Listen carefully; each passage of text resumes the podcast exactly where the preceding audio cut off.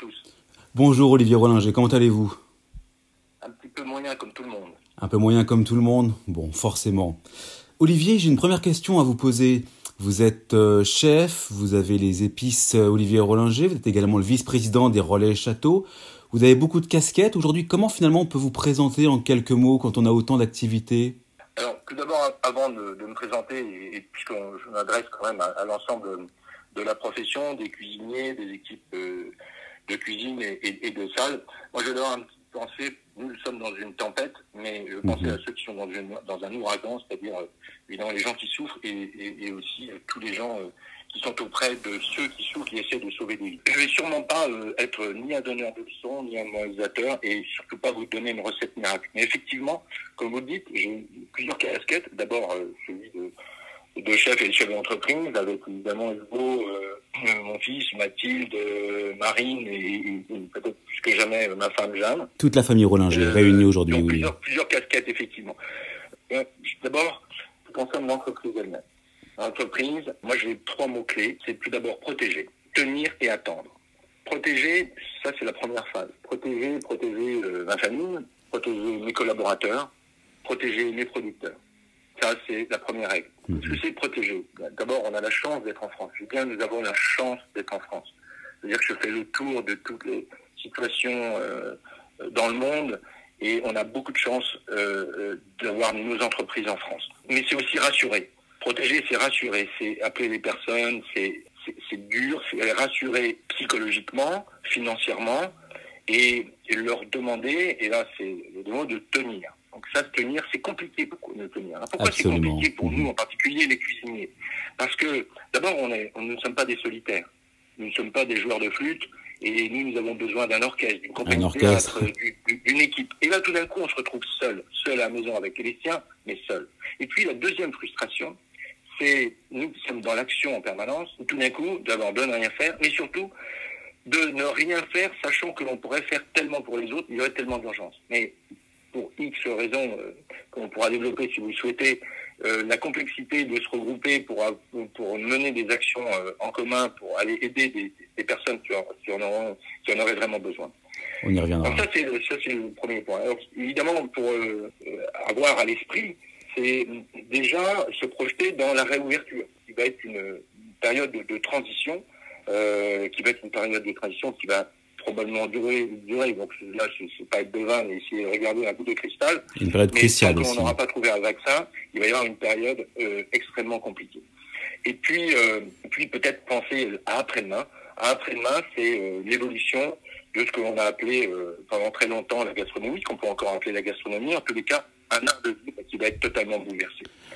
Ça, vous voyez, ce sont les, vraiment les, On va en reparler de ça aussi. On va en reparler de ça.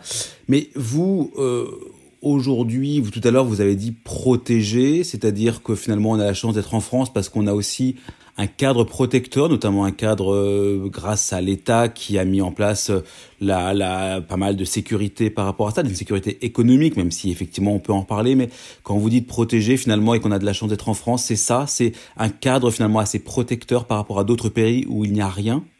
Bon, alors d'abord, la première chose, c'est que nous sommes globalement les uns les autres dans des petites structures. Souvent nous, nous sommes, nous représentons l'artisanat dans cette, euh, ce qu'on appelle, je trouve à tort, l'industrie de l'hôtellerie, de la restauration. Euh, je déteste ce mot d'industriel, euh, enfin, en tous les cas en ce qui nous concerne, parce que nous sommes avant tout des artisans. Donc nous avons des structures où, où protéger, c'est avoir nos équipes, et, et, on sait très bien aujourd'hui, ce sont des liens WhatsApp entre les équipes, entre les producteurs, mais on, on euh, sont des, liens très forts et très quotidiens. Et ça, cette dimension solidaire de chaque petite cellule, de chaque restaurant en France est absolument capitale. La deuxième chose, donc nous ne sommes pas dans un, une de grande entreprise où tout le monde on renvoie chez soi et puis un peu perdu et isolé. La deuxième chose, c'est qu'effectivement, euh, financièrement, euh, je, fais le tour du monde de la situation de, des collègues avec le collaborateur. Leur gouvernement n'a pas mis en place cette structure qui permet finalement de ne pas du tout euh, abîmer euh, la machine-outil de l'ensemble de l'économie euh, en mettant tout le monde au chômage, comme on peut le voir aux États-Unis, mais au contraire, euh, de garder tout le monde, même les personnes qui s'étaient, euh, moi je le répète, les personnes qui étaient même en, en, dans leur mois d'essai, qu'on venait juste de l'embaucher, évidemment on a gardé tout le monde. Il y a hors de question, c'est un arrêt sur image. Le problème c'est qu'on ne sait pas combien de temps va durer cet arrêt, et les choses vont redémarrer, sûrement différemment, mais elles vont redémarrer. Mm. c'est comme dans la tempête, il y a un moment donné, bah, évidemment, il faut être sur le pont, il y a un gros coup de, il y a un gros coup de tabac, euh, on est sous tourmentin, voire à sec de toile, il faut laisser filer de l'eau, il faut attendre que ça passe, ce temps-là, il faut attendre, attendre, attendre. Donc il faut tenir absolument. Olivier, Olivier, on, vous entend parfois avec un petit peu de difficulté, alors je ne sais pas s'il y a un moyen d'améliorer un tout petit peu la, un petit peu votre connexion, euh, mais bon, on, on, vous entend, mais c'est un tout petit. Peut-être les coups de vent des gens en Bretagne. Voilà, exactement, voilà, c'est la tempête bretonne. C'est la tempête bretonne. Mais on vous entend et ça va et ça va le, et ça va ça, ça ça ça va aller ainsi. Mais justement, vous preniez l'image de la de la tempête. Euh, une fois que la tempête, euh, quand on est en mer, on va garder la même la même image. Euh, sauf si le bateau est abîmé, normalement tout reprend son cours normalement. Là, c'est une tempête un peu spéciale. Est-ce que vous pensez que justement après cette tempête, après cette crise, on peut l'appeler comme on veut, le monde dans son ensemble, mais le monde de la restauration qui nous, qui nous intéresse là présentement, est-ce qu'il y aura des changements profonds selon vous? Vous êtes, vous avez appelé à une révolution délicieuse dans un livre assez, assez, assez euh, récemment écrit. Est-ce que vous pensez que quelque part, euh, ce qui se passe actuellement pourrait être le début d'une révolution délicieuse, je ne sais pas, mais d'une révolution dans l'assiette en quelque sorte ben, C'est-à-dire qu'effectivement, dans, dans, ce livre, je ne pensais pas qu'il était, euh, qu'il allait être autant d'actualité. C'est-à-dire, je parlais d'une renaissance. Je ne pouvais pas imaginer qu'il y ait on allait vivre, euh, euh, que cette renaissance allait être accélérée par un drame que nous vivons actuellement. Hmm. Mais effectivement, la dimension, euh, la dimension locale, la dimension solidaire, la dimension, le respect, une, une cuisine, une cuisine qui, qui ferait du bien, une, cuisine finalement, il va y avoir une formidable transformation de, de l'art de vivre. Qu'est-ce que c'est l'art de vivre? C'est le, c'est goûter la vie.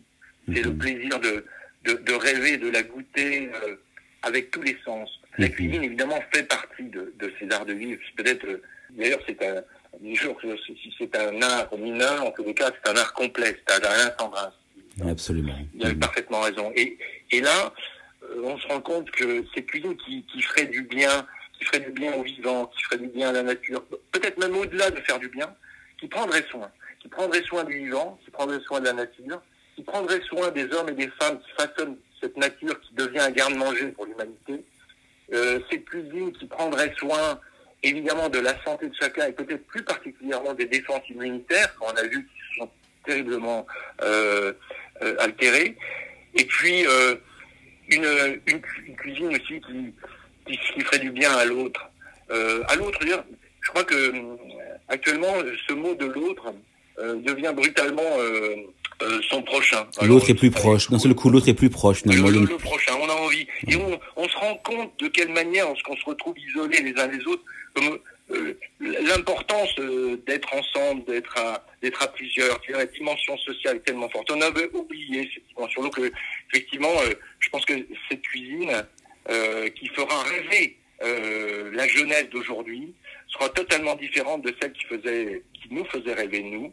Euh, elle aura intégré euh, l'ensemble des, ces valeurs qui étaient déjà latentes et que l'on voyait poindre, mais qui là, qui vont, qui vont vraiment nous, nous tu vois, tu, ça c'est pas être une nécessité, c'est une évidence. Mm. Mais et pourquoi pas? Et, et, cette euh, toute cette futilité, euh, toute cette espèce de, de faux plaisir, ou en tous les cas, euh, je veux dire, il y a un rapport entre les stoïciens et les épicuriens. Ce, ce rapport, on parle de distanciation, mais c'est distanciation de chacun avec l'extérieur. Et la nourriture et la cuisine plus particulièrement est vraiment un des premiers baromètres de cette distanciation avec le monde extérieur. Absolument. Est-ce que ça veut dire aussi, Olivier Rollinger, que on va peut-être encore plus s'engager dans une révolution vertueuse, délicieuse mais aussi vertueuse, et qu'on va regarder encore autrement les grands élevages intensifs, l'agriculture intensive, tout ce que vous-même d'ailleurs vous dénoncez depuis longtemps. Est-ce que cette crise-là va accélérer peut-être cette prise de conscience de toutes les, les, les, les, le côté nauséabond de, de, ces, de ces abus, de cette industrialisation de métiers artisanaux, comme vous l'avez dit tout à l'heure? Il se passe quelque chose, on ne pouvait pas l'imaginer dans le livre, en tout un chapitre, je, consacre euh, un chapitre, c'est-à-dire euh, une des clés euh, pour que chacun retrouve sa souveraineté alimentaire, donc sa liberté, il faut que les uns les autres, nous reprenions en main nos cuisines et que nous cuisinions à nouveau. Je parle, pas aux professionnels bien entendu, mais je parle de tout le monde, hein. à l'ensemble de, la population. De chaque citoyen. chacun réapprenne à cuisiner, à cuisiner. Et là, pour, et là, et là, dans ce drame, tout le monde se retrouve, certains d'ailleurs euh, pratiquement handicapés, face à, leur, de, leur plaque à induction et leurs trois casseroles. Absolument, et, et tout d'un coup, ils reprennent l'importance de l'alimentation, euh, l'importance du non-gaspillage, l'importance de, euh, de, de, comprendre que c'est partie intégrante, une partie essentielle de la vie. Et évidemment, euh, on ne va plus du tout vouloir ingérer la même chose. Et là encore, on prend le temps de penser, de rêver, d'imaginer un autre monde, chacun dans son petit univers. Et la cuisine, l'alimentation, évidemment, va être un des vecteurs premier vecteur de ces transitions, alors on va dire écologiques alimentaires. Je pense que presque le mot écologie est, déjà, fait partie presque à la fois évidemment de, de demain, mais il a un côté déjà un peu, presque un peu passéiste, parce que demain sera évidemment, euh, c'est une, évidence. C'est-à-dire que lorsqu'on parle euh, de, vertu, la vertu, euh, c'est peut-être encore plus, plus, large, plus large l'éthique euh, est évidente. Quand je parle d'une cuisine éthique et évidemment joyeuse, et peut-être encore plus joyeuse que jamais. C'est-à-dire que demain, on va, dans ces drames-là, le, le, plaisir de, de et d'être ensemble et le plaisir de, faire une fête euh, monstrueuse euh, à chaque fois que nous nous retrouverons nos amis, mais peut-être l'inconnu. Justement, ce, ce, cet autre euh, qui devient un prochain, on va on va, euh, les gens disent oui, c'est terrible parce que chacun est persuadé que euh, il y en a un qui est un pestiféré et l'autre. Moi, je crois pas du tout à ça. Moi, je crois beaucoup en l'être humain. parce que l'être humain a des ressorts extraordinaires et en particulier la jeunesse du monde mhm. va, va nous expliquer, va nous mettre, va, mhm. va, mettre en, en, œuvre ses travaux pratiques de tout ce qu'elle souhaitait et qu'elle disait du bout des lèvres parce qu'on lui laissait pas la parole. Et là, aujourd'hui, place à la jeunesse qui va mettre en place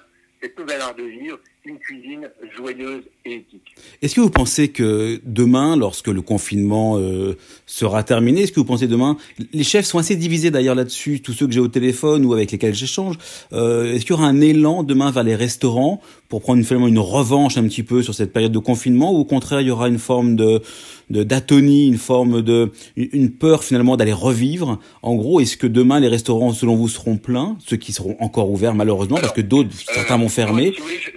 à la fois, en tant que euh, vice-président des Relais Châteaux et représentant l'ensemble des, 62 nationalités avec 560 euh, chefs, Absolument, euh, on a un comité culinaire international et nous sommes réunis avant-hier. Donc c'est 28 chefs et on est en vidéoconférence et c'est assez intéressant de comprendre par exemple ce qui s'est passé à Hong Kong. À Hong Kong, on a Liki qui est une femme chef euh, euh, exceptionnelle à Hong Kong. Ils ont été confinés, ils ont été, euh, ils ont, ils ont pu réouvrir après, après un certain nombre de semaines. Et là, ils prennent la deuxième vague, ils referment. Mais parler de cette réouverture est assez intéressante. Alors, évidemment, c'est la culture asiatique. Évidemment, c'est Hong Kong. Mais regardons quand même, je, voudrais vous en faire part. Tout d'abord, la capacité du restaurant a été divisée par deux ils n'avaient pas le droit de rouvrir, ils avaient une capacité de 50 couverts, elles ne pouvaient ouvrir que pour 25 couverts. Pour des raisons sanitaires, pour des raisons, voilà, c'est ça, pour des raisons sanitaires de distanciation, hein, pour des pour des raisons d'espace. De, mhm. de, diminuer sa capacité de moitié avec euh, la même équipe. Deuxième chose, il y avoir euh, deux mètres entre chaque table. Ouais. Il va y avoir une séparation entre chaque table, plexiglas, euh, euh rideau, enfin, dur, hein, pas un rideau. D'accord, ah bah, pas un rideau, donc voilà. Fallait le nombre de convives par table, c'était 4 maximum. D'autre part, il y avait une procédure euh, de nettoyage, de, désinfection des locaux toutes les deux heures, obligatoire, toutes les deux heures. Et enfin, l'ensemble du, personnel euh, était équipé évidemment de masques. Donc on peut se dire effectivement, nous dans notre culture européenne, est-ce que les gens vont vraiment trouver un plaisir à se retrouver presque dans un service hospitalier? Pas certain. Donc je pense que effectivement les choses ne vont pas redémarrer aussi vite qu'on le pense. Et que la dimension euh, sanitaire, sécurité, euh, va prendre le pas sur le côté convivial du repas, du restaurant. presque sur, sur les étoiles Michelin ou sur, sur des classements qui nous appartenaient. Enfin, ouais. peu importe. On en sourit, on peut en sourire un petit peu. C'est-à-dire que la sécurité est euh, absolument euh, des atouts majeurs en tous les cas pour faire revenir des personnes dans un lieu public. Mhm. En ayant, en, s'entendant bien, les personnes dans un lieu public, ils vont pas revenir le lendemain du déconfinement. Donc il va falloir euh, quelques semaines. Donc il faudra un peu de temps, hein, c'est ça. Pour vous, il faudra un peu de temps et il faudra. Et puis après, mais je pense que dans le temps, bon, je disais tout à l'heure, on a la chance en France d'avoir euh, des gouvernants euh, responsables. Et et puis d'être dans une véritable social-démocratie. Euh, ensuite, euh, après, les gens, on a, on a, on a toujours eu un. Il y avait Pierre Troisgros, il m'avait dit, j'étais, j'étais gamin il y a 35 ans, il m'a dit, il est important de travailler avec euh, les gens, qui, avec les, produits qui t'entourent, mais il est encore plus important de travailler avec les gens qui t'entourent. Bien sûr. C'est tellement vrai. Et on a la chance d'avoir des Françaises et des Français, des, des Européennes des Européens qui adorent venir dans les restaurants, qui adorent venir dans, dans nos maisons et, et, goûter des belles choses et, passer des bons moments. Donc on a cette chance. D'autre part, euh, on a des petites structures. Donc on, va pouvoir, tout à l'heure la métaphore de, du monde du monde de la marine, de la particulier de la marine à voile. Mais il va falloir sans doute réduire la toile, ou en tous les cas changer d'amure. On va pas tête au portant, sous spi, euh, tout aller bien avec une petite brise arrière. Là, tout d'un coup, euh, c'est voilà, il va falloir s'en sortir, il va falloir tenir, mhm. et ensuite il va falloir s'adapter. Une des clés, me semble-t-il, de, la sortie, c'est l'agilité. Il faut, il va falloir être agile. Et là, euh, ben, effectivement, il va falloir réduire la toile. On va encore être un peu dans bout pendant un certain temps. Je pense que de toute manière, tant qu'un vaccin n'aura pas été trouvé, on, sera obligé. On vous réentend, Olivier, on vous réentend un tout petit peu moins bien. C'est, il faut, ah, il faut Ah bah là voilà, là, là c'est mieux. Voilà, vous avez rehaussé le ton, c'est très, c'est très bien. L'agilité, hein, c'est ce que vous disiez hein, juste avant. Je, je reprends un tout petit peu. Vraiment l'agilité, savoir euh, moins d'inertie, euh, savoir réagir plus rapidement. De la réussite. Oui, mais quand vous dites agilité, ça va, ça, ça, ça va être quoi? C'est peut-être de réduire, euh, de réduire la voilure, donc de réduire les couverts, de réduire les équipes? pas dit agilité, hein, j'ai dit agilité. Agilité, agilité. Avant de parler de la, hum, des relais châteaux et de votre implication dans cette association, est-ce que vous estimez justement que, on voit aujourd'hui la façon dont se structurent un tout petit peu les chefs, ils ont lancé différents mouvements, nous avons nous-mêmes à Tabula participé à, à, à, à un mouvement. Est-ce que, est-ce que vous avez le sentiment que les chefs finalement sont bien représentés en France? Est-ce qu'ils veulent finalement être représentés? On voit que c'est un milieu plutôt atomisé, plutôt autonome, chaque chef avance un petit peu de son côté, et puis là on voit avec la crise ce besoin finalement de se regrouper pour peser sur, euh, sur la décision politique, en l'occurrence. Est-ce que vous pensez que cette représentation-là est, bonne? Est-ce que euh, quel regard vous voilà vous portez-vous sur la structuration euh, politique associative des chefs en France? Pour tout vous dire, j'ai, n'ai pas pas vraiment regardé ces, derniers jours ce qui s'est vraiment passé au niveau de la France. J'ai plutôt regardé ce qui s'est passé au niveau international. Au niveau du monde, oui. Il fallait gérer il faut bien comprendre que Relais Château, c'est une association avec euh, plus de 100 collaborateurs et l'urgence que nous avons dans nos entreprises, nous avons dû euh, prendre ces mêmes mesures d'urgence à l'égard de ces collaborateurs. C'est presque, on retombe un peu, en tout cas dans Relais Château Entreprise, comme un agent de voyage. C'est-à-dire que on est obligé de mettre beaucoup de personnes également en chômage partiel. donc c'est assez douloureux expliquer à des gens à l'autre bout du monde qui n'ont alors on essaie de leur accorder exactement la même couverture qu'en France justement. C'est une forme d'équité pour l'ensemble de, l'association et des gens qui travaillent pour l'association. Mais néanmoins, c'est euh, supprimer euh, euh, beaucoup de choses, tous les frais, différer les paiements, enfin comme dans toutes nos entreprises. Mhm. Et, là aussi, il va falloir tenir. Donc, il faut réduire la toile énormément pour tenir. Mais en gardant quand même l'essentiel, c'est-à-dire le contact avec l'ensemble des membres, des 560 membres. Avoir une solidarité très forte à travers le monde. Et c'était très intéressant de comprendre euh, les uns les autres, justement, en fonction de, du passage de cette... Euh, de, cette, de ce drame et de, de ce virus sur l'ensemble de la planète, comment les uns et les autres nous réagissons et nous pouvons euh, être solidaires. Il est évident que le monde du voyage, là tout à l'heure je parlais de, l'atout d'avoir, je rappelle, je n'aime pas beaucoup ce mot-là, mais ce marché domestique, enfin, en tous les cas d'avoir un potentiel de clients très important autour de nos maisons, hein, sur lequel il va falloir se recentrer. Et vous imaginez bien que lorsque vous avez un établissement aux Seychelles ou en Afrique du Sud, c'est un petit peu plus compliqué. C'est plus compliqué. Avant que les gens reprennent l'avion, il va falloir un certain nombre de semaines, sinon de mois. Ça veut dire que vous allez miser, ça que vous des, des, une vraie complexité.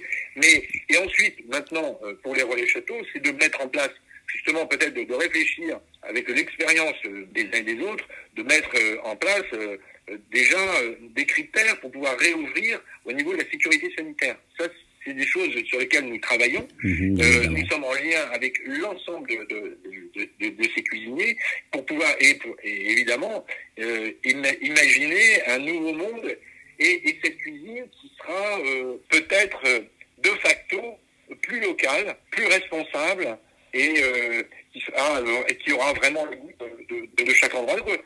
Dans toute cette, cette dynamique, les chefs de France, évidemment, alors après, il y avait celui qui était cette association. Évidemment, on doit absolument être totalement solidaire. Mais j'ai envie de dire, moi, c'est là où je parle. Je dis, c'est les chefs du monde, les, les cuisiniers du monde. Ces hommes et ces femmes ont choisi cet artisanat de faire bon à travers la cuisine. C'est-à-dire que c'est Jean Bardet qui disait, qu'est-ce que la cuisine? Eh bien, euh, c'est la nature que l'on transforme en culture. eh bien, ces cultures du monde, ces arts de vivre dans le monde, vont rayonner demain plus qu'hier parce que cette euh, démondialisation du, du monde, c'est pas une catastrophe. C'est que chacun, non pas se campe sur une identité, parce qu'il s'enrichit toujours d'une identité de l'autre, mais en tous les cas, c'est surtout pas pour nous expliquer que la cuisine euh, luxueuse ou la cuisine, euh, la grande cuisine, c'était une cuisine uniforme à travers la planète, comme euh, certains voulaient bien nous faire croire. Non, mais en revanche, en revanche, Olivier, en revanche, Olivier, ça, veut dire aussi, si j'ai bien compris ce que vous avez dit, qu'il y aura des problématiques différentes euh, chez vos membres. D'une part, si on prend le cas de la France, il y a une clientèle captive qui n'a pas besoin de prendre l'avion et de faire des milliers de kilomètres pour venir euh, au sein de au sein de vos établissements relais châteaux en France. En revanche, les Seychelles ou ailleurs, là, la problématique sera différente parce que ça sera beaucoup plus compliqué parce qu'effectivement, le voyage, c'est peut-être pas demain qu'il y aura des masses de personnes qui reprendront l'avion. Donc forcément des problématiques différentes. Hein. avec un collègue euh, dans, dans, le, dans le Rajasthan qui disait qu'il pensait pouvoir vraiment retrouver une vitesse de croisière euh, dans deux ans. Ce qui est énorme pour une entreprise, hein, ce qui est, ce qui est, ce qui est euh, oui, donc, nous, nos, nos, problèmes sont évidemment euh, très lourds, mais regardons quand même et je dis à cette jeunesse, je dis, mais surtout, n'ayez pas le moral dans les chaussettes. Grosse tempête, c'est un coup de tabac terrible, mais tout va, tout va recommencer. Vous avez, justement, vous avez la chance de pouvoir enfin, ou peut-être reprendre en main un monde qui était parti dans des dérives épouvantables. Et, les cuisiniers vont, avoir un rôle capital à jouer à ce niveau-là. Regardez, alors la solidarité entre les cuisiniers, la solidarité avec euh, nous, euh, nos, nos nos hôpitaux, nos producteurs, cette espèce de... Euh,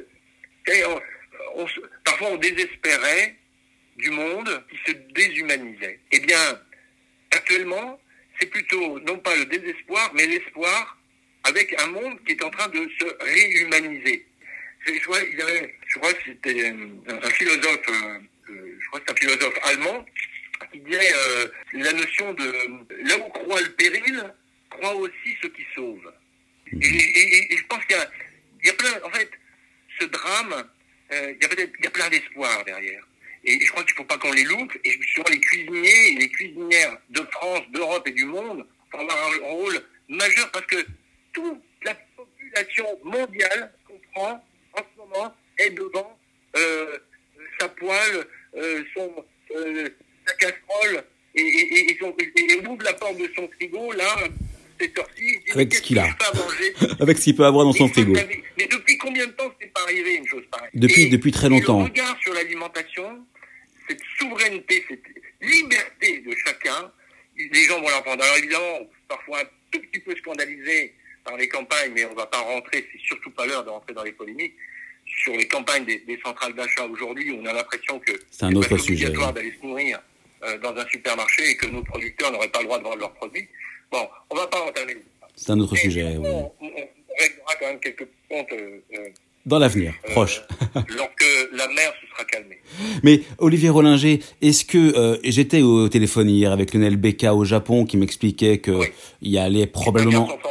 Voilà, il, il, vous, il vous salue d'ailleurs. Euh, mais le, le, il expliquait qu'il y aurait probablement des milliers de restaurants qui fermeront au Japon parce qu'il n'y a pas de prise en charge de la part de l'État ou de n'importe quelle structure publique ou parapublique. Est-ce que vous qui connaissez bien quand même les, les, les restaurants en France et à travers le monde, l'économie du restaurant, est-ce que vous pensez qu'il y aura beaucoup de restaurants qui vont définitivement fermer leurs portes à cause de cette crise-là. Il y a quand même aujourd'hui beaucoup de professionnels qui aujourd'hui survivent, mais qui demain, lorsque la vie reprendra son cours et qu'il faudra repayer tout ce qui doit être payé, ne pourront pas rouvrir leurs portes. Quel regard vous vous avez sur cette situation économique hein? Bah, D'abord, ce serait très, très, très, très de ma part de, de, vous dire que moi je sais et les autres ne savent pas. Parce qu'avant, je, je, suis incapable de, répondre à, à, cette question. Bien sûr. Euh, je, je, peux vous dire, tout, tout est une question de temps. Si, euh, si nous réouvrons euh, au mois de au mois de juin, voilà, ça, ça, va déjà être très compliqué. Si nous réouvrons en juillet, encore plus. Et si nous sommes obligés de rouvrir quand on écoute un petit peu euh, nos amis euh, de Grande-Bretagne, euh, pensent eux déjà à la rentrée. Donc, oui, toute une question de temps. Mais écoutez, tant que continue sur cette ligne de considérer que l'ensemble des entreprises ne doivent pas licencier, que l'on accorde effectivement, alors les gens sont confinés avec une baisse de salaire, certes, mais avec un salaire, c'est un sacrifice pour tout le monde, ça, on le sait. Hein, je rappelle que les, les dirigeants, les, les, les gérants et les mandataires, eux, n'ont aucune indemnité. En même temps, il faut le rappeler aussi. Il faut le rappeler. Euh, oui, il faut le rappeler.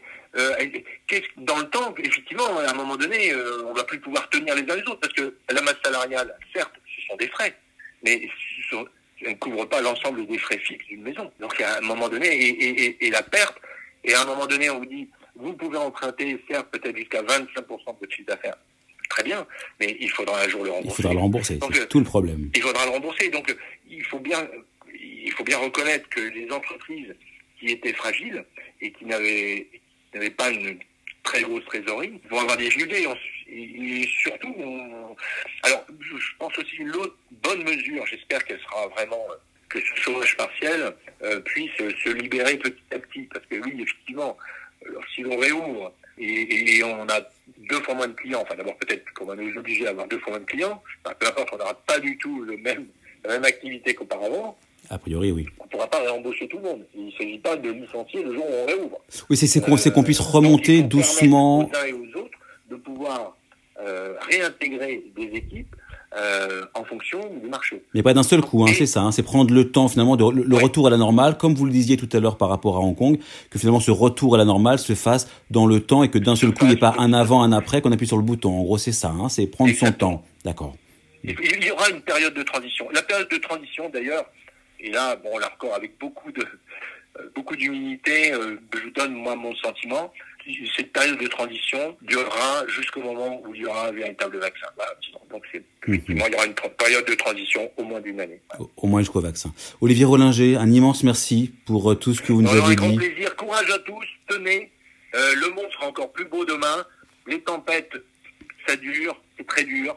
Euh, non, on n'en sort que renforcé, plus solidaire, plus fort et plus joyeux d'être ensemble. Merci pour cet optimisme, en tout cas. À bientôt, Olivier Rollinger. Au revoir.